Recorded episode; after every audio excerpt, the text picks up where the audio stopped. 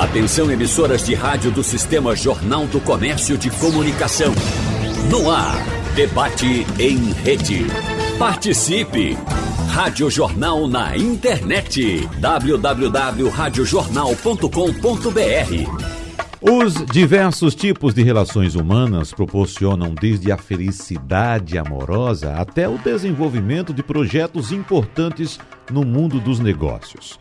Mas quando uma das partes envolvidas decide encerrar o vínculo, como um casamento, amizade ou contrato de trabalho, por exemplo, ocorre a frustração de expectativas e, por consequência, o sofrimento da parte que fica para trás. Então, no debate de hoje, nós vamos conversar com os nossos convidados sobre a dor causada por uma resposta negativa, seja o rompimento de uma parceria ou mesmo a recusa de uma oportunidade ou até mesmo o fim de um relacionamento amoroso. Por isso, nós agradecemos a presença em nosso debate da psicóloga, professora do curso de psicologia da Faculdade Pernambucana de Saúde e do Instituto Federal de Pernambuco, mestre em saúde coletiva e doutora pela medicina preventiva, Rossana Ramé. Doutora Rossana, seja bem-vinda. Bom dia para a senhora.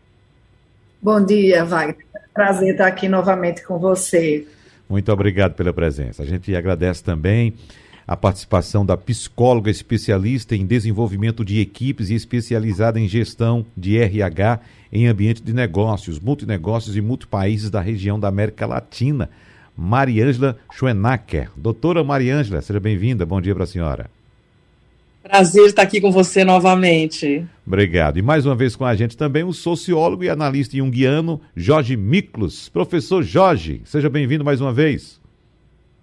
Muito obrigado, bom dia a todas, bom dia a todos. É um prazer estar aqui com vocês novamente. Daqui a pouco eu vou chamar o senhor de, de decano aqui do nosso debate, viu, professor Jorge? Que bom tê-lo aqui em tantas oportunidades. Inclusive. A honra é minha. Uh, vamos começando pelo senhor, porque eu estava pensando aqui, antes de começar o nosso debate, professor Jorge Miklos, que uh, eu acho que só quando a gente é pai ou mãe, no caso, é que a gente se dá conta de quantos nãos nós recebemos na vida, né? Que a gente tem ali nosso filho quando é criancinha, que começa a, a fazer aquelas traquinagens dentro de casa, a querer andar, não, não pode, não faz isso, não vai para lá. E quantos nãos nós recebemos durante a vida toda, né? E mesmo assim, Jorge Miklos, o não ainda é muito forte, muito presente, muito marcante em nossas vidas e, em muitos casos, doloroso, né, Jorge?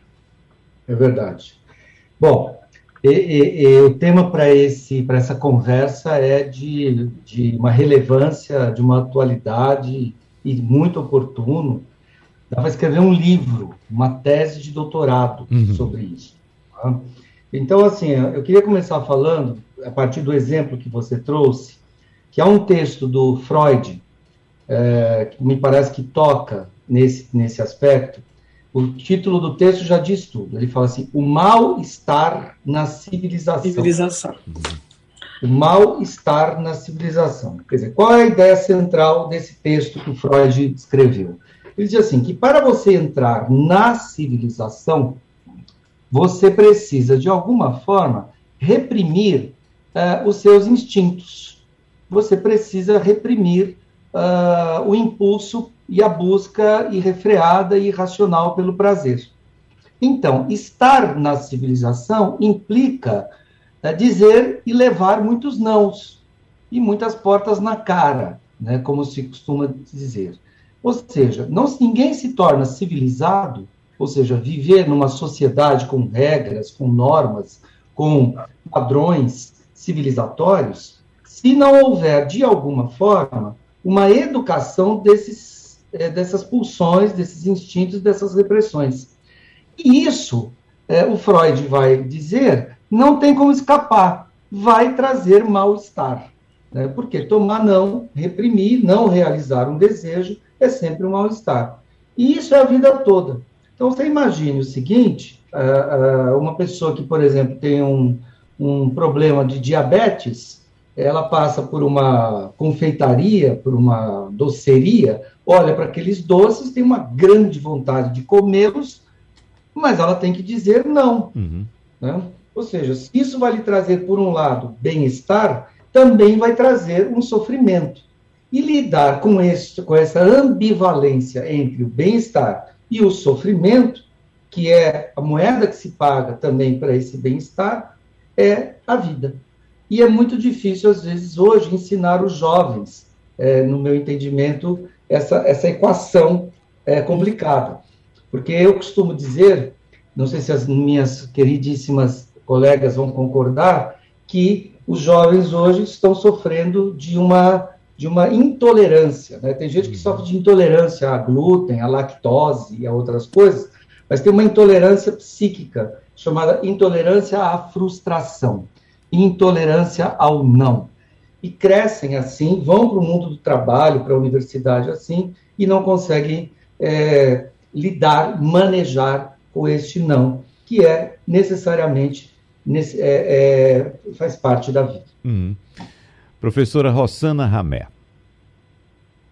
Pois é, eu estou aqui primeiro para dar um bom dia mesmo, uhum. que eu só falei que estou bom, estar tá aqui com você, Wagner, e parece que não tem bom dia. É, prazer estar conhecendo agora o Jorge e a Mariângela aqui nesse espaço e todos que estão nos ouvindo. Então, bom dia. E aí, Jorge, você começou muito bem, né? Trazendo as lembranças do Freud com mais-estar da civilização, e a gente vai acompanhando esse mal-estar e esse desenvolvimento dessas questões, por exemplo, com o Joel Birman, que atualiza os conceitos do Freud para falar do mal-estar na contemporaneidade. Aí a gente continua vendo de repente agora um autor super novo do o Bill Huan Chan, eu acho que é isso que fala do da sociedade do desempenho, né? A gente tem que estar tá produzindo o tempo inteiro e tal e dizendo sim para o trabalho, sim para a produção, sim pra, mas a gente não diz não para as coisas que nos adoecem também. Então, eu fiquei pensando em outras perspectivas de, de, de que a gente não incorporou, que a gente não aprendeu a dizer, e acaba dizendo sim também só para o desejo que é o tempo inteiro, só o que eu quero, só o que eu quero. Então, faz, falando a mesma coisa que você trouxe, Jorge, de um outro lugar, que é, se eu tenho jovens e tal, que não se frustram, não conseguem se frustrar, desenvolveram intolerância para frustração. Eu também tenho uma juventude do excesso de tudo.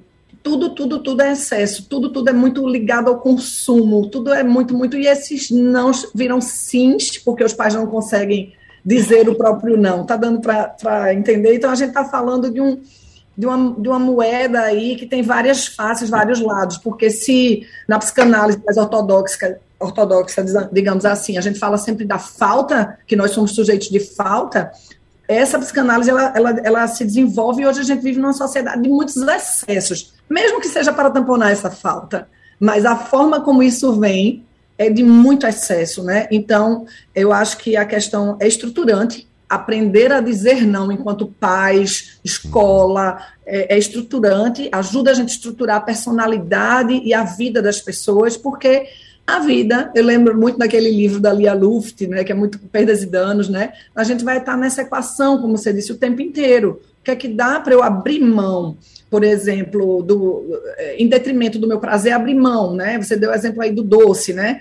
É, são tantas questões que eu vou ter que fazer o tempo inteiro essa, essa, essa equação. Então, a dor do não, ela está aqui na nossa vida para nos acompanhar, porque somos seres finitos. Então, o próprio, a própria existência já é a ideia de que em algum momento vamos receber um, um não bem dado da própria vida. Olha, acabou. É. E aí, se a gente, durante a vida, não conseguiu viver nessa equação né, de forma plena, satisfatória, com menos sofrimento a gente uma hora vai ver que legado deixamos ou não para os nossos é, filhos e assim vai. Foi isso que eu fiquei pensando a partir dessa provocação inicial. Uhum. Professora Mariângela. É um prazer estar aqui hoje com vocês. Acho que o que eles estão trazendo é também é de extrema relevância. E quando a gente pensa do não no ambiente de trabalho, né, é, que é onde eu estou muito inserida com esses jovens que estão chegando ao mercado de trabalho e tal, é, de fato a gente está tendo dificuldade de lidar com esse grupo e dificuldade é, deles também de, é, é vamos dizer, de lidar com toda essa, essa mudança, né, de, deles e nossas, né, de todas as gerações, com todas as mudanças que estão acontecendo é, no mercado de trabalho, que não foram poucas ainda após a pandemia. A questão é, chave né, é que é, o, a palavra não, embora seja simples, pequena, ela tem um impacto no dia a dia muito grande. E na medida que a gente está num ambiente de maior insegurança, é, é, de mais desemprego, as pessoas passaram a ter ainda mais medo de dar o um não né?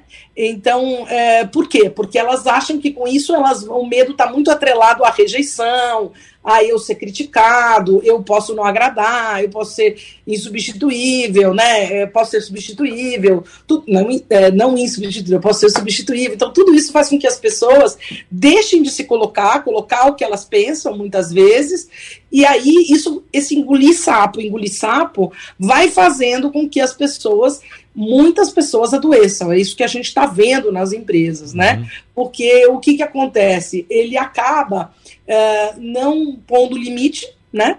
É, nós vivemos num momento de onde está tendo muita mudança, então a, às vezes os próprios gestores acabam é, vamos dizer, se utilizando do fato das pessoas não porem limite para dar mais trabalho, mais tarefa e tudo mais. E aí, o que, que acontece?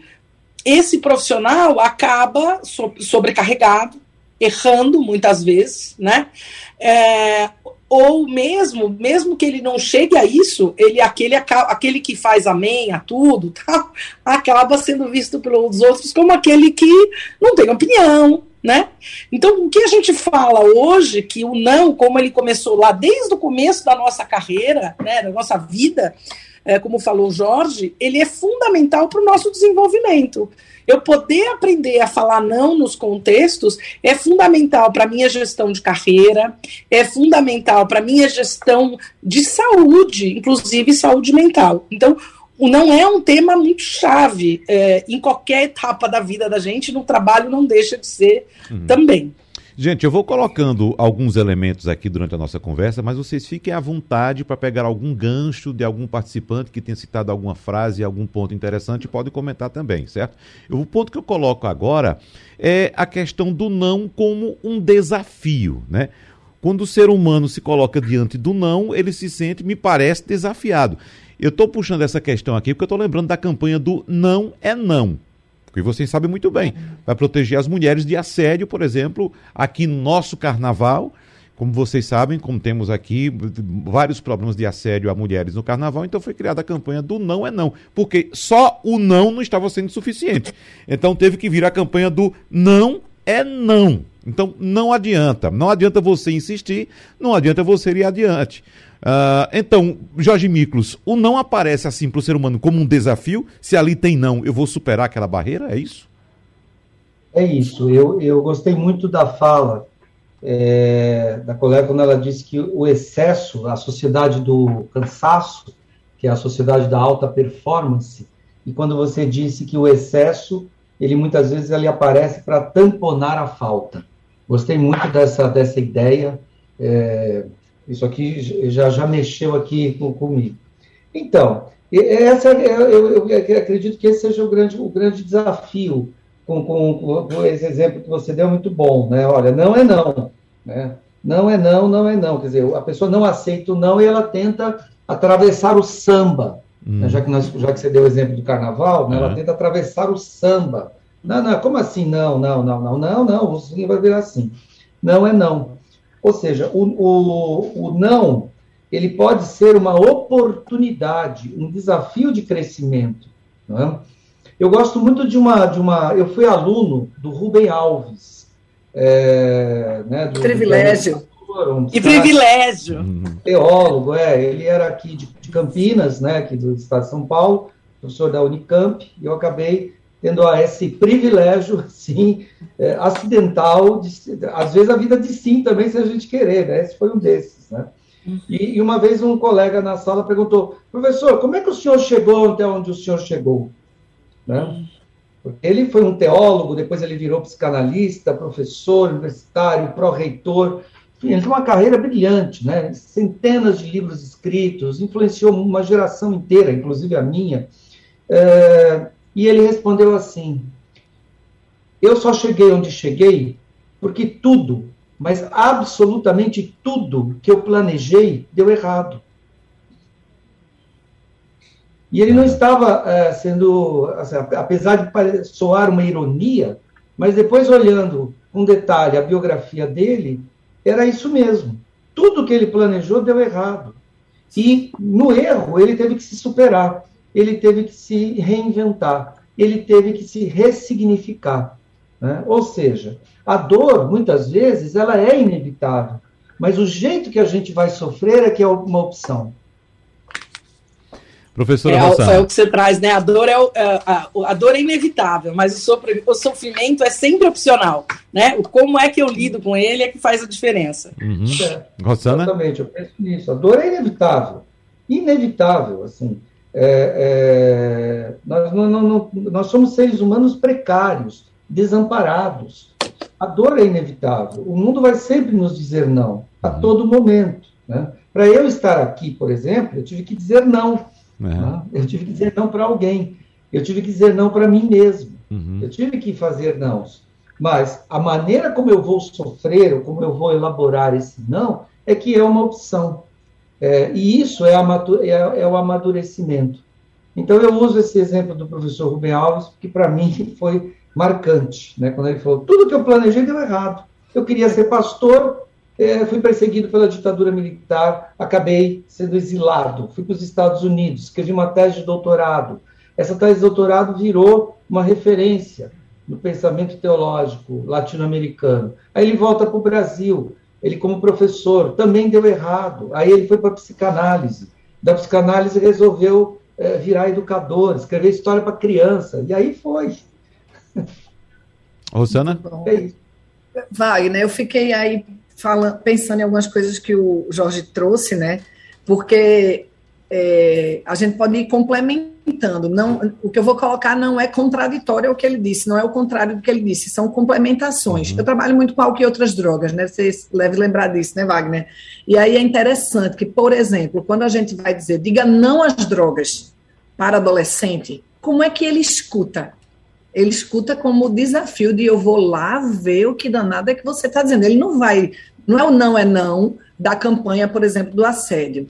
Por mais que eu tenha leis que venham externas, por mais que eu tenha questões para regulamentar isso, parece que o coco do coqueiro do vizinho, uhum. né, na fase da adolescência, é sempre aquela água vai ser mais gostosa do que o coco que tem na minha casa ou que minha mãe comprou na feira, porque é muito comum do adolescente, do jovem, a curiosidade e a busca. Aí se você diz, diga não às drogas, ele vai perguntar por quê? Ah, porque mata. Aí ele está vendo gente usando, ele está vendo a droga rolando nas festas, ele está vendo que a droga faz parte da humanidade, ele está vendo um monte de gente que usa. O pai dele bebe há 20 anos e não morreu, sei lá quem, tá, tá, tá. E ele começa a dizer: opa, essa mensagem está errada, esse não aí não está cabendo, esse não está me dizendo assim, vai lá provar se esse negócio é mesmo o que estão dizendo.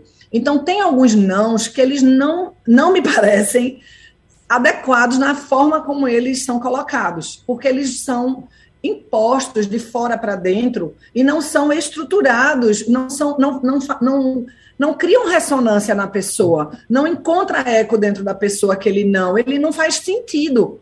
Se a coisa não fizer sentido, esse não vai ser dado de várias maneiras e a pessoa não vai introjetar não vai incorporar esse não na sua vida para que aquilo siga com você. E eu acho que a questão das drogas é um exemplo muito bom para a gente pensar nisso. Tanto é que 100 anos de proibição, toda a, uhum. a política do não tem produzido muito mais uso, adoecimento, muito mais iatrogenia do que se a gente dissesse um sim para a educação para as drogas, por exemplo, eu vou te educar. Quando tu tiver em contato com a droga, o que é que você vai fazer? Aí eu, ao fazer uma boa escolha, automaticamente eu vou dizer não para coisas que vão me fazer mal. Mas primeiro eu ensino a fazer o sim, a escolha pela minha vida, pelo meu ser, pela minha pessoa, pela entende? Então acho que tem algumas coisas da, das campanhas do não que elas podem soar é, de forma até contraditória ou antagônica. Então, tá, o não é não, beleza. Aquele adolescente, aquele jovem machista, aquele adolescente, aquele jovem,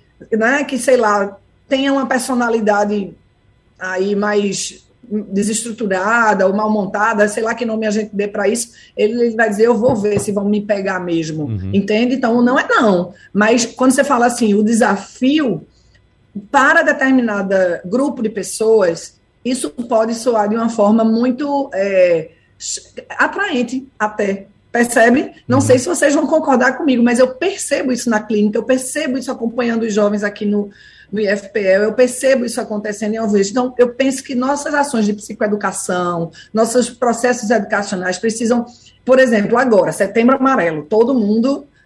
Estou é, cansada ainda de ser psicóloga multicolorida, aviso logo. Já já é outubro rosa, depois novembro azul, depois janeiro branco. Agora, o que é que o território, o que é que o lugar, o que é que a vida está dizendo para a gente olhar, a gente não olha. Aí é, diga não ao suicídio, não se mate. O próprio CVV começou a olhar, diga sim à vida. Uhum. Você mudar a forma de olhar para a perspectiva. Uhum. Mudar a perspectiva. Então, tem hora que esse não, que é super importante, desde a nossa formação, como foi dito, mas ele precisa ser trabalhado nas escolas e nos espaços né, de cuidado de uma outra maneira. Eu penso. O que é que tu acha, Mariângela?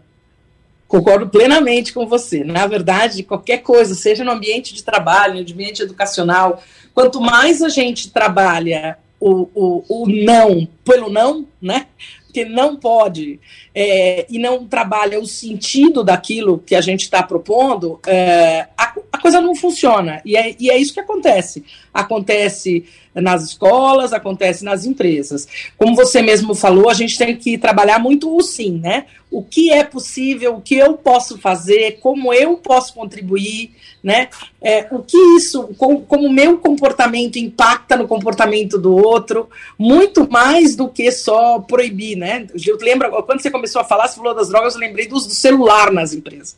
Aquela época que o povo dizia que não pode, tem que deixar o celular não adianta, você tem que discutir como é que você usa o celular na empresa, é, tem que começar. Eu lembro quando eu comecei a trabalhar com pessoas, quando a gente começou a usar a internet, coisa antiga, né? Parece antigo, mas não é tanto antigo.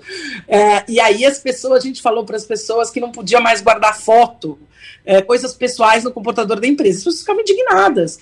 E aí a gente tinha que falar, não era um não, a gente tinha que explicar para elas o sim. Aquilo lá é uma preocupação é, com a com as ban a banda da empresa, quanto a gente estava gastando, que estava aumentando muito, que aquilo era uma coisa pessoal, como é que você organizava ali. Então, era uma outra, em vez, não adiantava só proibir, porque proibir causava uh, mal-estar violento, mas eh, tinha que explicar o que era a razão e por um pouco as pessoas entenderem o contexto das novas tecnologias. Então é assim na vida, qualquer coisa, né? A gente concordo plenamente com você que a abordagem é, é positiva é, de todos os nãos que a gente tem na vida, ela é fundamental para a gente poder crescer e, e se desenvolver, né? Como estava dizendo o Jorge, a gente é, na medida que a gente tem algum não, não faz parte da vida, né? O não é, do o não do divórcio, o não da morte, o não da demissão, o não de N as, as situações que a gente tem, de não passar na faculdade, é, mas é, a forma como a gente lida com isso é que vai fazer a diferença, né? Como é que eu lido com esse encerramento de ciclo e como é que eu posso é, fazer dele uma oportunidade, né? E não mais uma, uma desgraça na minha vida, né? Debate em rede. Participe! Rádio Jornal na internet. www.radiojornal.com Estávamos falando no bloco anterior a respeito de proibições. E essas proibições ah, na verdade, acabam funcionando como incentivo àquilo que é proibido. E acho que o professor Jorge Micos queria se pronunciar. Desculpe, eu interrompi por causa do intervalo, professor, mas fique à vontade agora. Não, não, imagina. É que, a partir da fala, eu me lembrei, claro, do Schopenhauer. Hum. Tá? E fala que o desejo nos humilha de duas formas. A primeira é quando a gente nega a sua realização. E aí a gente se frustra. E a segunda forma é quando a gente deixa é, realizar. E aí a gente se tornou é, servo dele. Então, a, a melhor forma de você é, ali, aumentar, potencializar o desejo é você interditá-lo. Né? É a interdição que gera a, a, a potência do desejo. Né? A realização, isso, é, isso parece paradoxal, mas é assim que funciona a dinâmica do psiquismo humano. Né? O Leandro Carnal tem até uma, uma, uma, uma, uma fala, que ele é muito engraçado. Ele diz assim: olha, a Igreja Católica errou feio. Se ela quisesse mesmo que os padres é, não fossem celibatários e não fizessem sexo, ela tinha que fazer eles casarem, né? Uhum.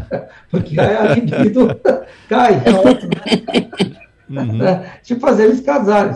Agora, interditar o casamento deixa a libido né, uhum. furiosa. Então, o, eu, eu, eu, agora eu, eu concordo plenamente com a fala de que esse não precisa ser ressignificado. Esse não precisa ter um sentido para ele. Não basta dizer não para um adolescente. Não, você não vai fazer isso. Não, você não vai fazer aquilo. Não, você não pode. Não, você não pode. Porque quando você diz não, você potencializa o desejo. Né? Você, você interdita, você potencializa. Então, ele precisa aprender a, edu a educação do desejo, a educação dos sentidos. Né? E aí, por, por, por fim da minha fala, eu queria lembrar, você citou o Byung-Chul Han, esse filósofo teuto-coreano, nasceu na Coreia, que trabalha no, em Berlim, na Universidade Livre de Berlim, ele, ele, ele fala algo muito interessante disso. Né? Ele coloca aqui, nós saímos de uma sociedade disciplinar, de uma sociedade do controle, de uma sociedade da escassez, e por isso o controle, porque era uma sociedade de muita escassez, de muitas limitações e de muitas inter... e da necessidade de muitas interdições, por conta dessa escassez de recursos, era preciso disciplinar, frear e reprimir. Para uma sociedade da abundância, para uma sociedade no qual, como disse Caetano no final dos anos 60, é proibido proibir, tudo pode. Uhum. Né? Tudo é abundante. E aí que causa o excesso, que gera a alta performance. Então, hoje eu percebo na clínica muitos jovens sofrendo muito, porque, por exemplo, chegam aos 25 anos e eles não, tão, não estão. É, não foram bem sucedidos, pelo menos eles não se sentem bem sucedidos no trabalho, eles não se sentem bem sucedidos no, no, no salário que eles ganham, é, eles se comparam o tempo todo com, com outros perfis nas redes sociais, então, existe aí sim uma, uma, uma questão interessante, que esse não precisa ser ressignificado. É preciso dizer sim para o não. Uhum. Uhum. Uhum. Professora Mariângela. É, quando você traz isso, né, dos jovens, né, eu gosto muito, não sei o quanto vocês conhecem, de Simon Sinek, é, um, é, um, é uma pessoa que fala muito hoje é, é, sobre como lidar, engajar profissionais, né, então ele trabalha muito a questão do propósito, que hoje em dia as organizações é, que a gente está, né, se ela não consegue conectar o propósito da empresa com o propósito das pessoas, ela não consegue engajar esse, deixar esse esse profissional que está indo para o seu consultório feliz, né? E ele traz muito uh, hoje a questão de lidar com a geração Z. O que, que aconteceu nesse mundo do excesso, de muitas possibilidades? Às vezes nós das gerações uh, mais à frente é, ficamos com receio de também pôr um não né, de, de trabalhar é, os limites, de trabalhar, de educar em alguns aspectos que são importantes. Então, ele, ele traz também é, um questionamento muito interessante é, no último vídeo dele sobre a importância também é, é, das outras gerações trabalharem alguns elementos de educação, né? Porque algumas dessas gerações que nasceram nesse mundo muito digital, elas aprenderam a trabalhar, a fazer as coisas não digitalmente. Então ela briga com o namorado e trava, ou como é que se fala? Eles falam bloqueia, né? Uhum. Bloqueia o namorado no, no, no WhatsApp, bloqueia no Twitter mas ele não consegue falar com o, o, cara que ele que não quer mais, nem porque quer. E aí, é, é, faz com que ele fique muito. As pessoas ficam muito chateadas. Cria situações que devem parar no consultório de vocês extremamente pesadas, né? É, porque eles é, foram educados a usar muito as, as, as, questões digitais, mas tem muita dificuldade, muitas vezes, em lidar com as questões humanas é, de dizer não, de conversar, de dizer porque sim, porque não, pessoalmente, né? É, então, eu, eu gosto dele que desafia nós todos que a gente não pode é, se isentar nesse processo, uhum. né?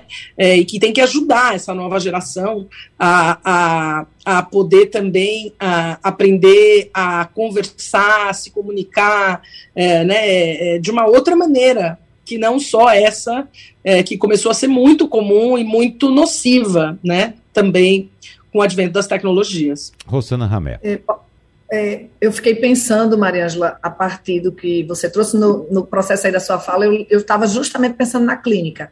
Cada vez mais eu venho vendo chegarem adultos jovens, ou até adultos, então, saindo aí dessa coisa da juventude, né, da adolescência, é, com a questão da procrastinação. É, deixar para amanhã, deixar para amanhã, deixar para amanhã. E aí a gente vai pesquisar, vai fazer, sei lá, uma investigação psicológica do caso, perguntar à família como é que era o processo da paz, você vai ali e você vai ver que realmente eles tiveram tanto, tiveram tanto, que por que é que eu vou fazer se eu vou receber? Se eu vou, se a minha necessidade vai ser sanada de alguma maneira, alguém vai fazer por mim. Né? Então, ele, isso que o, o Jorge trouxe, né, do, do, do, da sociedade do desempenho, do cansaço e tal, que eu não tenho que me esforçar muito porque vai acontecer. Agora eles começam a se sentir mal por não conseguirem sair dessa prostração, porque não desenvolveram força interior para sair daquela situação. Tem uma coisa aí meio, né, meio, meio difícil da gente sanar, porque é você reeducar uma pessoa aos 30 anos de idade. Uhum. Aos 26 anos de idade, como é que você já é como é que você faz isso? Como é que você vai desenvolver desejo por batalhar pelas coisas, desejo pelo sim, né? Como a gente está falando, quando ele não recebeu o não estruturante, porque ele teve tudo de forma muito fácil. Aí você vai dizer, mas isso não se aplica só à juventude rica, né? Você rapaz, parece que não é bem assim. Né, independente dessa necessidade econômica no sentido de sanar só a comida e tal, né, aquela coisa que desde que saímos da, das cavernas lutar pela nossa sobrevivência, tem outras questões que estão jogando os jovens para esse lugar, os adultos, né, para esse lugar dessa procrastinação. É, é, parece que há um pensamento mágico de que algo vai chegar e vai ser resolvido é, para nós, seja o governo quando mudar, seja a minha bolsa, sei lá o que, quando chegar, seja, enfim, o nome que der para qualquer coisa que vai nos prover de alguma forma miraculosa. Por outro lado, e, e haja e haja contrassenso, não sei se a palavra é dialética, paradoxo, acho que é um tudo misturado, né? Aí você vive uma uberização, né? No sentido que é a uberização. Você, se não trabalha, faça o seu, você não precisa de chefe, você não precisa, você é dono do seu trabalho, você é dono disso. Como é que eu vou ser dono disso tudo e gerenciar a minha vida se eu não aprendi a gerenciar esse não da vida? Eu só quero receber.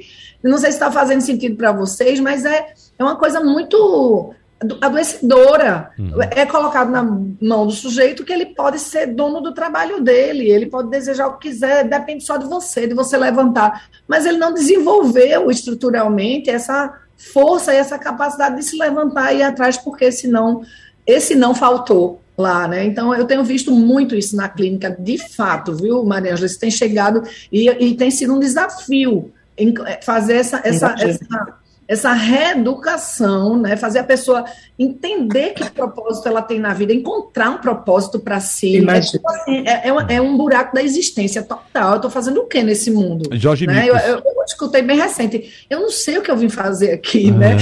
Com 30 anos, você perguntando de onde vim, para onde vou, né? Jorge Miklos quer se posicionar agora, é, mas eu quero colocar mais um elemento também aqui para vocês discutirem. E, e, quando não é positivo? Por exemplo, eu vou me submeter a um exame, um, um, um concurso.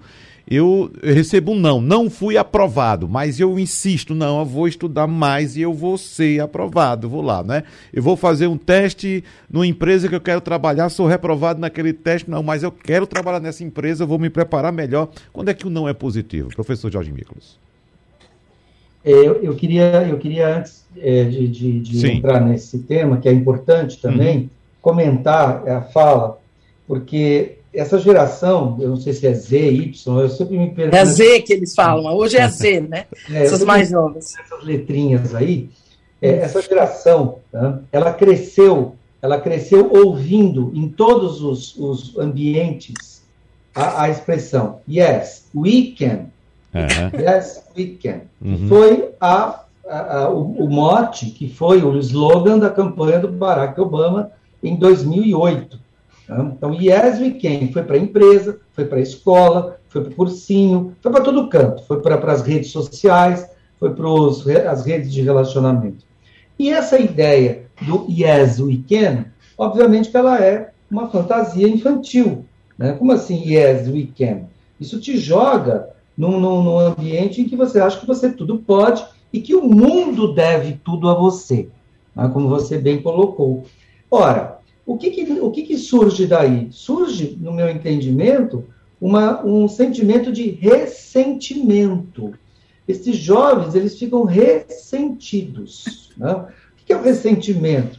O filósofo que pensou sobre isso, o primeiro pensador que pensou sobre isso foi o Nietzsche. O Nietzsche escreveu sobre o ressentimento. O Nietzsche falava que o ressentimento, mas ele falava no sentido cosmológico. Ele falava, olha, esse ressentimento é o indivíduo achar que o mundo conspira a seu favor. Você ouve muito isso né, por aí. Né? Ah, o mundo, o universo tem que conspirar ao meu favor.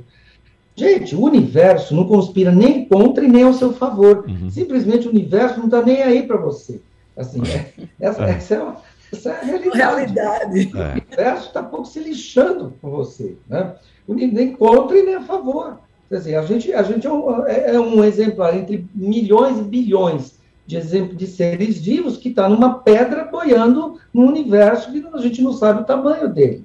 Ou seja, mas as pessoas cresceram acreditando que não, eu, eu, eu posso tudo, e quando eu não posso, e quando o universo não conspira ao meu favor, surge um sentimento de ressentimento, ou seja, é, de raiva, de inveja, uhum. ou de inveja daquele que conseguiu, né? aquele que uhum. conseguiu, ah, minha irmã conseguiu namorado legal e eu não, uhum. eu passo a ter raiva dela. Ah, o meu colega escolou um trampo em que ele é, é, agora é dono de uma startup de sucesso, e eu não. Então surge o ressentimento e a mágoa. Então eu só queria comentar essa questão e é, é, é isso que você falou. Quando que o não pode ser positivo? Uhum. Eu tenho a impressão de que o não sempre pode ser positivo, uhum. desde que você reinterprete à luz não dessa ideia infantil de que o universo conspira a seu favor. Pelo amor de Deus. Uhum. Né? É, e, e, aí, assim, trazendo o que você falou, né, assim, não pode ser positivo, e é positivo, né, a partir do momento que eu consigo ressignificar isso.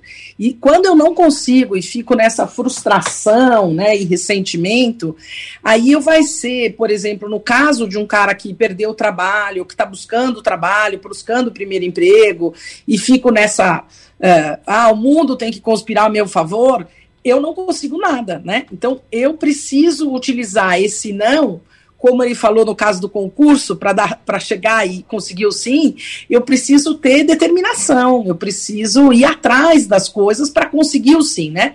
Porque a gente brinca, tem aquele dita velho ditado, o não a gente já tem. Né? Então, uhum. o sim eu tenho que conseguir. Uhum. E para eu conseguir o sim, eu tenho que é, me posicionar. Né? Então, a falta de posicionamento, de clareza do que quer é, e tal, dificulta realmente a vida profissional, a vida amorosa, é, a vida familiar, né? Porque na medida que eu não sou claro a respeito do que eu penso, as coisas ficam vagas, né? as, as coisas ficam perdidas, né? Então, essa sensação é, de vazio comentada pelos colegas aumenta, né? E aí, profissionalmente, isso tem um impacto violento. Uhum. Mariângela está lendo meus pensamentos, eu que eu já tinha anotado aqui, ó. o não nós já temos. Vocês estão vendo aí. já estava anotado aqui para a é gente discutir já. Hã? Pois não, Rosana.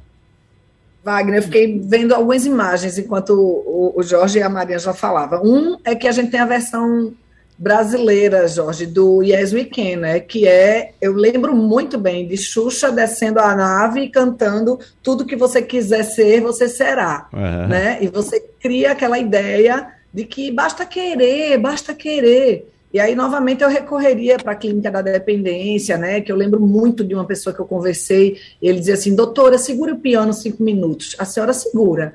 Segure o piano uma hora e meia. Não tem força de vontade que resista a segurar um piano uma hora e meia. Então, para além desse querer ser, ter e, e ser tudo que puder ser, será, tem uma questão de contexto, de vida, que país estamos, que vida temos, que família vivemos, qual foi minha escola, quais são, qual é o repertório que foi criado na minha vida internamente de, de minhas habilidades e competências para eu lidar com as frustrações que virão. As frustrações, o não virá. O não já temos, como foi dito aí. Então, como é que eu vou lidar com ela vai depender muito da forma como eu estruturei internamente essa minha capacidade de lidar com esses nãos. E não simplesmente ter uma, um pensamento mágico de que o que eu quiser ter, eu, eu terei, porque aí quando Maria Angela fala, eu lembro muitos carros, vocês já devem ter visto por aí, foi Deus quem me deu, foi Jesus quem uhum, me deu. Uhum. Se Jesus, pô, e Jesus é um cara meio malvado aí, né? Porque escolheu dar o carro para tu e não deu para mim, poxa vida. Eu que sou tão boazinha, ainda tem um negócio aí meio complicado, né? Da questão. De, eu digo, eu fico brincando com a coisa da fé. Fé de mais e fé de menos. E, e uhum. faz a cacofonia, né? Quando, a, quando fé de mais pode nos impulsionar, mas fé de menos é complicado também quando a gente entra numa coisa de descrença total da nossa capacidade de atuar. Então, assim, quando o Jorge diz assim, o cosmos não vai, não vai fazer por ti se tu não se mexer. No entanto, as pessoas que têm fé, no sentido não da fé cega, que do Deus que vai me dar, mas as pessoas que são positivas, como Maria Angela falou, psicologia positiva, que tem essa coisa... autoconfiança, né? Confiança, são outras habilidades, são outras questões que foram desenvolvidas que vão impulsionar a pessoa a não procrastinar, não ficar jogada ou ficar no pensamento mágico de que aquilo vai cair no teu colo sem tu fazer nada. Então eu fiquei pensando muito nessas imagens. Muito bem. Voltando para o debate, estávamos falando do bloco anterior a respeito de proibições. E essas proibições ah, na verdade, acabam funcionando como incentivo àquilo que é proibido. E acho que o professor Jorge Micos queria se pronunciar. Desculpe, eu interrompi por causa do intervalo, professor, mas fique à vontade agora. Não, não, imagina. É que, a partir da fala, eu me lembrei, claro, do Schopenhauer. Hum. Tá? E fala que o desejo nos humilha de duas formas. A primeira é quando a gente nega a sua realização. E aí a gente se frustra. E a segunda forma é quando a gente deixa é, realizar. E aí a gente se tornou é, servo dele. Então, a, a melhor forma de você é, ali, aumentar, potencializar o desejo é você interditá-lo. Né? É a interdição que gera a, a, a potência do desejo. Né? A realização, isso, é, isso parece paradoxal, mas é assim que funciona a dinâmica do psiquismo humano. Né? O Leandro Carnal tem até uma, uma, uma, uma, uma fala, que ele é muito engraçado. Ele diz assim: olha, a Igreja Católica errou feio. Se ela quisesse mesmo que os padres é, não fossem celibatários e não fizessem sexo, ela tinha que fazer eles casarem, né? Uhum. Porque aí a libido cai. Uhum. De fazer eles casarem. Agora, interditar o casamento deixa a libido né, uhum. furiosa. Então, o, eu, eu, eu, agora eu, concordo plenamente com a fala de que esse não precisa ser ressignificado. Esse não precisa ter um sentido para ele. Não basta dizer não para um adolescente. Não, você não vai fazer isso. Não, você não vai fazer aquilo. Não, você não pode. Não, você não pode. Porque quando você diz não, você potencializa o desejo. Né? Você interdita, você potencializa. Então, ele precisa aprender a, edu a educação do desejo, a educação dos sentidos. Né? E aí, por, por, por, fim da minha fala, eu queria lembrar, você citou o Byung-Chul Han, esse filósofo teuto-coreano, nasceu na Coreia, que trabalha no, em Berlim, na Universidade Livre de Berlim, ele, ele, ele fala algo muito interessante disso. Né? Ele coloca aqui, nós saímos de uma sociedade disciplinar, de uma sociedade do controle, de uma sociedade da escassez, e por isso o controle, porque era uma sociedade de muita escassez, de muitas limitações e de muitas inter... e da necessidade de muitas interdições, por conta dessa escassez de recursos, era preciso disciplinar, frear e reprimir.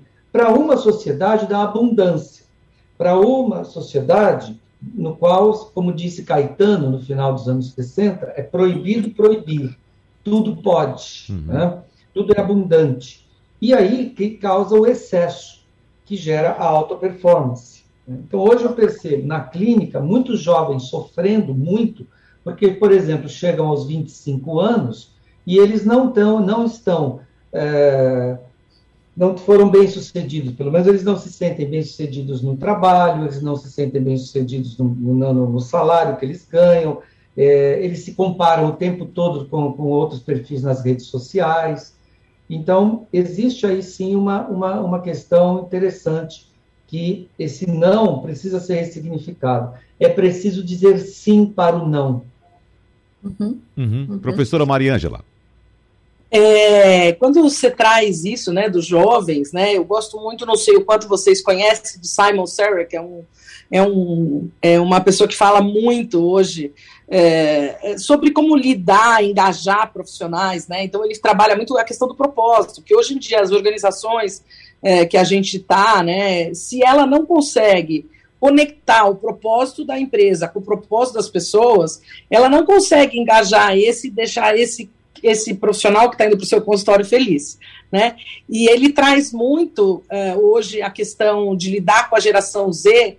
O que, que aconteceu? Nesse mundo do excesso, de muitas possibilidades, às vezes nós, das gerações uh, mais à frente, é, ficamos com receio de também pôr um não né, de, de trabalhar é, os limites, de trabalhar, de educar em alguns aspectos que são importantes.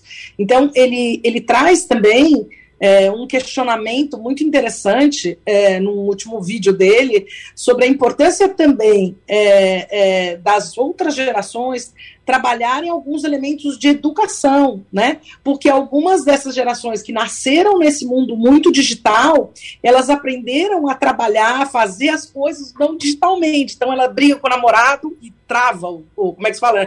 Eles falam bloqueia, né? Uhum. Bloqueia o namorado no, no, no WhatsApp, bloqueia no Twitter mas ele não consegue falar com o, o, cara que ele que não quer mais, nem porque quer. E aí, é, é, faz com que ele fique muito. As pessoas ficam muito chateadas. Cria situações que devem parar no consultório de vocês extremamente pesadas, né? É, porque eles é, foram educados a usar muito as, as, as questões digitais, mas tem muita dificuldade, muitas vezes, em lidar com as questões humanas é, de dizer não, de conversar, de dizer porque sim, porque não, pessoalmente, né? É, então, eu, eu gosto dele que desafia nós todos que a gente não pode é, se isentar nesse processo, uhum. né? É, e que tem que ajudar essa nova geração a, a, a poder também a, aprender a conversar, a se comunicar, é, né? É, de uma outra maneira, que não só essa é, que começou a ser muito comum e muito nociva, né? Também com o advento das tecnologias. Rosana Ramé. É, é, eu fiquei pensando, Mariângela, a partir do que você trouxe no, no processo aí da sua fala, eu estava justamente pensando na clínica. Cada vez mais eu venho vendo chegarem adultos jovens, ou até adultos, então, saindo aí dessa coisa da juventude, né, da adolescência, é, com a questão da procrastinação. É, deixar para amanhã, deixar para amanhã, deixar para amanhã. E aí a gente vai pesquisar, vai fazer, sei lá, uma investigação psicológica do caso, perguntar à família como é que era o processo da paz, você vai ali e você vai ver que realmente eles tiveram tanto, tiveram tanto que por que é que eu vou fazer se eu vou receber? Se eu vou, a minha necessidade vai ser sanada de alguma maneira, alguém vai fazer por mim. Né? Então, ele, isso que o, o Jorge trouxe, né, do, do, do, da sociedade do desempenho, do cansaço e tal, que eu não tenho que me esforçar muito porque vai acontecer. Agora eles começam a se sentir mal por não conseguirem sair dessa prostração, porque não desenvolveram força interior para sair daquela situação. Tem uma coisa aí meio, né, meio, meio difícil da gente sanar, porque é você reeducar uma pessoa aos 30 anos de idade. Uhum. Aos 26 anos de idade, como é que você já é maior idade? Como é que você faz isso? Como é que você vai desenvolver desejo por batalhar pelas coisas, desejo pelo sim, né? Como a gente está falando, quando ele não recebeu o não estruturante, porque ele teve tudo de forma muito fácil. Aí você vai dizer, mas isso não se aplica só à juventude rica, né? Você rapaz, parece que não é bem assim. Né, independente dessa necessidade econômica no sentido de sanar só a comida e tal, né, aquela coisa que, desde que saímos da, das cavernas, lutar pela nossa sobrevivência, tem outras questões que estão jogando os jovens para esse lugar, os adultos, né, para esse lugar dessa procrastinação. É, é, parece que há um pensamento mágico de que algo vai chegar e vai ser resolvido é, para nós, seja o governo quando mudar, seja a minha bolsa, sei lá o que, quando chegar, seja, enfim, o nome que der para qualquer coisa que vai nos prover de alguma forma miraculosa. Por outro lado, e, e haja e haja contrassenso, não sei se a palavra é dialética, paradoxo, eu acho que é um tudo misturado, né? Aí você vive uma uberização, né? No sentido que é a uberização. Você, se não faça o seu, você não precisa de chefe, você não precisa, você é dono do seu trabalho, você é dono disso. Como é que eu vou ser dono disso tudo e gerenciar minha vida se eu não aprendi a gerenciar esse não da vida? Eu só quero receber. não sei se está fazendo sentido para vocês, mas é, é uma coisa muito adoecedora. Uhum. É colocado na mão do sujeito que ele pode ser dono do trabalho dele, ele pode desejar o que quiser, depende só de você, de você levantar. Mas ele não desenvolveu estruturalmente essa força e essa capacidade de se levantar e ir atrás, porque senão esse não faltou lá, né? Então eu tenho visto muito isso na clínica, de fato, viu, Maria Angela? Isso tem chegado e, e tem sido um desafio em fazer essa, essa, essa essa reeducação, né? Fazer a pessoa entender que propósito ela tem na vida, encontrar um propósito para si. É, tipo assim, é, é, é, um buraco da existência total. Eu estou fazendo o que nesse mundo? Jorge né? eu, eu, eu, escutei bem recente. Eu não sei o que eu vim fazer aqui, uhum. né? Com 30 anos, você perguntando de onde vim, para onde vou, né? Jorge Micros quer se posicionar agora, é, mas eu quero colocar mais um elemento também aqui para vocês discutirem. E, e, quando não é positivo? Por exemplo, eu vou me submeter a um exame, um, um, um concurso. Eu recebo um não, não fui aprovado, mas eu insisto, não, eu vou estudar mais e eu vou ser aprovado, vou lá, né? Eu vou fazer um teste numa empresa que eu quero trabalhar, sou reprovado naquele teste, não, mas eu quero trabalhar nessa empresa, eu vou me preparar melhor. Quando é que o não é positivo? Professor Jorge Miklos. É, eu, eu, queria, eu queria antes é, de, de, de entrar nesse tema, que é importante também, uhum. comentar a fala, porque essa geração, eu não sei se é Z, Y, eu sempre me pergunto. É Z que eles falam, hoje é Z, né? É, Essas mais novas. Essas letrinhas aí, é, essa geração, tá? ela cresceu, ela cresceu ouvindo em todos os, os ambientes a, a expressão yes, we can, Uhum. Yes, we can. Uhum. Foi a, a, a o, o, mote, que foi o slogan da campanha do Barack Obama em 2008. Tá? Então, Yes, we can foi para a empresa, foi para a escola, foi para o cursinho, foi para todo canto, foi para as redes sociais, foi para as redes de relacionamento. E essa ideia do Yes, we can, obviamente que ela é uma fantasia infantil. Né? Como assim Yes, we can? Isso te joga num, num, num ambiente em que você acha que você tudo pode e que o mundo deve tudo a você, né, como você bem colocou. Ora, o que, que o que, que, surge daí? Surge, no meu entendimento, uma, um sentimento de ressentimento. Esses jovens, eles ficam ressentidos. Né? O que é o ressentimento? O filósofo que pensou sobre isso, o primeiro pensador que pensou sobre isso foi o Nietzsche. O Nietzsche escreveu sobre o ressentimento. O Nietzsche falava que o ressentimento, mas ele falava no sentido cosmológico. Ele falava, olha, esse ressentimento é o indivíduo achar que o mundo conspira a seu favor. Você ouve muito isso né, por aí. Né? Ah, o mundo, o universo tem que conspirar ao meu favor. Gente, o universo não conspira nem contra e nem ao seu favor. Uhum. Simplesmente o universo não está nem aí para você. Assim, é, essa, é. essa, é uma, essa é a realidade. realidade. É. O universo está pouco se lixando com você. Né? Nem contra e nem a favor. Quer dizer, a gente, a gente é, um, é, é um exemplar entre milhões e bilhões de exemplos de seres vivos que está numa pedra boiando no universo que a gente não sabe o tamanho dele.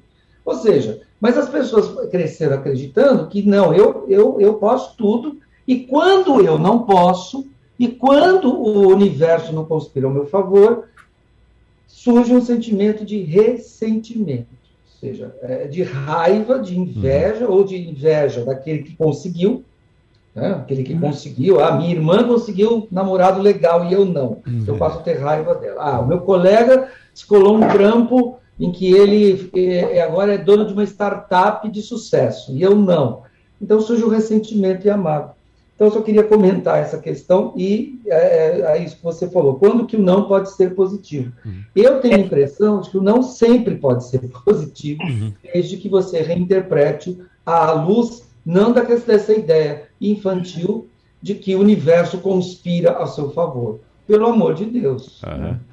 É, e, e, aí, assim, trazendo o que você falou, né, assim, não pode ser positivo, e é positivo, né, a partir do momento que eu consigo ressignificar isso. E quando eu não consigo e fico nessa frustração, né, e ressentimento, aí eu vai ser, por exemplo, no caso de um cara que perdeu o trabalho, que está buscando trabalho, buscando o primeiro emprego, e fico nessa, uh, ah, o mundo tem que conspirar a meu favor, eu não consigo nada, né? Então eu preciso utilizar esse não, como ele falou no caso do concurso, para dar para chegar e conseguir o sim, eu preciso ter determinação, eu preciso ir atrás das coisas para conseguir o sim, né? Porque a gente brinca, tem aquele dita velho ditado, o não a gente já tem.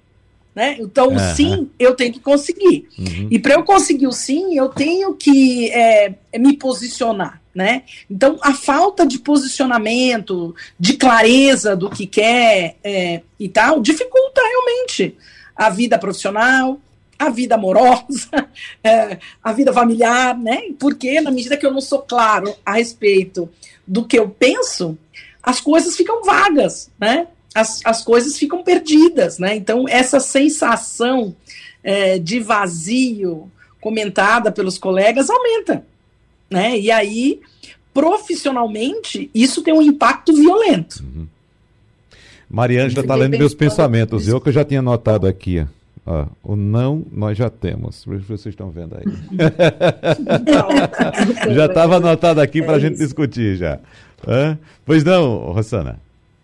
Wagner, eu fiquei vendo algumas imagens enquanto o, o Jorge e a Maria já falavam. Um é que a gente tem a versão brasileira, Jorge, do Yes We Can, né? Que é, eu lembro muito bem de Xuxa descendo a nave e cantando tudo que você quiser ser, você será, uhum. né? E você cria aquela ideia de que basta querer, basta querer. E aí, novamente, eu recorreria para a clínica da dependência, né? Que eu lembro muito de uma pessoa que eu conversei, ele dizia assim: doutora, segure o piano cinco minutos. A senhora segura.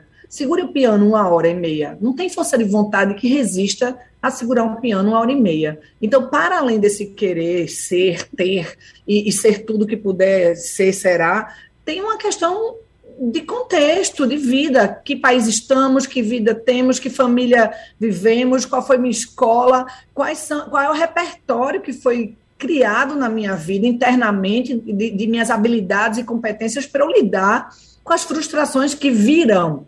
As frustrações, o não virá. O não já temos, como foi dito aí. Então, como é que eu vou lidar com ela vai depender muito da forma como eu estruturei internamente essa minha capacidade de lidar com esses nãos. E não simplesmente ter uma, um pensamento mágico de que o que eu quiser ter, eu, eu terei. Porque aí, quando Maria Angela fala, eu lembro muitos carros, vocês devem ter visto por aí, foi Deus quem me deu, foi Jesus quem uhum. me deu. Uhum. Se Jesus. Pô, e Jesus é um cara meio malvado aí, né? Porque escolheu dar o carro para tu e não deu para mim, poxa vida. Eu que sou tão boazinha, ainda tem um negócio aí meio complicado, né? Da questão. De, eu digo, eu fico brincando com a coisa da fé. Fé de mais e fé de menos. E, e faz a cacofonia, né? Quando, a, quando fé de mais pode nos impulsionar, mas fé de menos é complicado também quando a gente entra numa coisa de descrença total da nossa capacidade de atuar. Então, assim, quando o Jorge diz assim, o cosmos não vai, não vai fazer por ti se tu não se mexer. No entanto, as pessoas que têm fé, no sentido não da fé cega, que do Deus que vai me dar, mas as pessoas que são positivas, como Maria Angela falou, psicologia positiva, que tem essa coisa... Autoconfiança, né? Confiança, são outras habilidades, são outras questões que foram desenvolvidas que vão impulsionar a pessoa a não procrastinar, não ficar jogada ou ficar no pensamento mágico de que aquilo vai cair no teu colo sem tu fazer nada. Então eu fiquei pensando muito nessas imagens. Muito bem. Pessoal, nós temos apenas quatro minutos para encerrar o programa, temos a, a, daqui a pouco o horário eleitoral, então não tem como a gente prorrogar nem um segundinho sequer, certo? Então só para a gente fechar, eu tenho mais uma questão aqui uh, é relativa à pessoa ou à instituição ou o, que vem é o caso que fecha a porta, que dá o não. Vamos supor, o patrão que demite o colaborador, o empregado. Será que ele demite e sai dando pulinhos, felicidade? Né? A pessoa que encerra um relacionamento diz que não quer mais prosseguir com aquele relacionamento. Será que aquela pessoa sai feliz da vida tal? É sempre assim? Começando pelo professor Jorge Miklos. Olha, eu acredito que depende muito da situação. né? tá. Acredito que se uma mulher está num relacionamento abusivo, com um homem machista, um homem tóxico, um homem violento, um homem que tem violência é, psicológica e violência verbal e até física, se ela diz um não para um relacionamento desse, eu acredito, e ela consegue, eu acredito que ela tem um alívio, né? Mas gera um sofrimento, sim, também, por outro lado. Não significa que é só alívio. Gera um sofrimento, porque, querendo ou não, você sempre apostou naquele colaborador, você sempre apostou naquele relacionamento, você apostou e investiu naquela, naquela relação, naquela pessoa. Então, o não acaba sendo quase que um imperativo e isso acaba gerando essa, esse sentimento ambivalente. De um lado, alívio, do outro lado, dor. Até porque quebra uma expectativa também, né, doutora Rossana? Mesmo numa situação como essa, em que o professor Jorge citou, a pessoa que está sofrendo algum tipo de violência, ela, antes de começar, ou do, no início do relacionamento, ela tem uma expectativa positiva. Então deve sofrer também, né, doutora Rossana? Com certeza, nos relacionamentos amorosos, né, isso fica muito claro, né, você depositou, você investiu uhum. na sua carreira, tudo você investiu, então a gente retomaria aqui o tema da frustração, de trabalhar isso, agora a pessoa que diz o não, ela também precisa estar muito ciente de quem ela é, do papel dela, do que é, qual é, qual é a função dela, né, isso tem que estar muito bem incorporado, muito bem trabalhado, eu fico pensando sempre no sofrimento das mães, que às vezes, inclusive, lembrando, né? Meu filho já tem 23 anos, eu lembro uma vez, eu em crise desse papel de mãe, eu disse assim: quando é que eu vou poder dizer sim para o meu filho? Porque o pai diz sim o tempo inteiro, é. a avó diz sim o tempo inteiro, e só cabia a mim nesse processo até talvez estrutural aí de, do papel da família machista e tal. A mãe é quem tem que dizer os nãos, o pai fica com o lado bom, sei lá, a avó com o lado bom, né? E a mãe quem e aí eu fazia assim, quando é que eu vou poder dizer assim, você vai tomar esse sorvete sim comigo nessa hora, porque eu também quero ter esse prazer com você. Então, eu estou dando um exemplo aparentemente simples, mas que tem a ver com a gente construir a clareza. Quando ficou claro que meu papel era esse mesmo, né? De, eu parei de sofrer com aquilo. Então, a, a você precisa, quando vai dar o não, saber por que, que você está dando aquele não. E aí você vai sofrer certamente menos. Um minuto para a doutora Mariângela. Hum. Seu microfone está fechado, por favor. Microfone. Eu vou pegar aqui a questão do não no ambiente de trabalho, né, que você comentou, uhum. né, o não, é, a pessoa que dá o não também sofre. Uhum. Né? É, não importa se eu estou fazendo um desligamento por falta de mão de obra, por, pra, por qualificação, por fechamento de posto de trabalho, dizer um não não é fácil para ninguém, né? Numa situação dessa de desemprego. Né? Então, é, o que, que, é importante? Pegando o que ela, o, o que a Luciana estava falando, é, é, é muito importante que quem vá fazer um desligamento, saiba o porquê está fazendo isso, tenha clareza e use nesse momento, seja o mais claro possível do qual é, é a, o motivo, né, para que a pessoa entenda, mas não fique dando feedback sobre o passado, sobre isso, sobre aquilo, que não é momento mais, mas seja claro, porque na medida que ele seja claro e cuidadoso e humano nesse processo, quem é desligado ganha né? No sentido, porque na medida que ele se sente bem tratado, ele vai conseguir ressignificar esse momento e ir para frente melhor. Aí meus colegas psicólogos sabem disso, né? Ele vai conseguir buscar o trabalho, vai conseguir ter energia melhor. Agora, e o outro que ficou e que deu a notícia também fica melhor. Uhum. Os outros colaboradores também ficam melhor. Então, entender o porquê do não e o porquê do sim, o que eu estou fazendo, né, é, no ambiente de trabalho é fundamental também, né? Assim como é no caso é, que a colega uhum. acabou de comentar da Muito obrigado. Então, nosso tempo se esgotou aqui. Vamos correndo para o horário eleitoral. Professora Mariângela, professor Jorge Micos, professora Rossana, muito obrigado. A gente se encontra em outra oportunidade. Abraços e até a próxima. Obrigado. Sugestão ou comentário sobre o programa que você acaba de ouvir, envie para o nosso WhatsApp 99147 8520.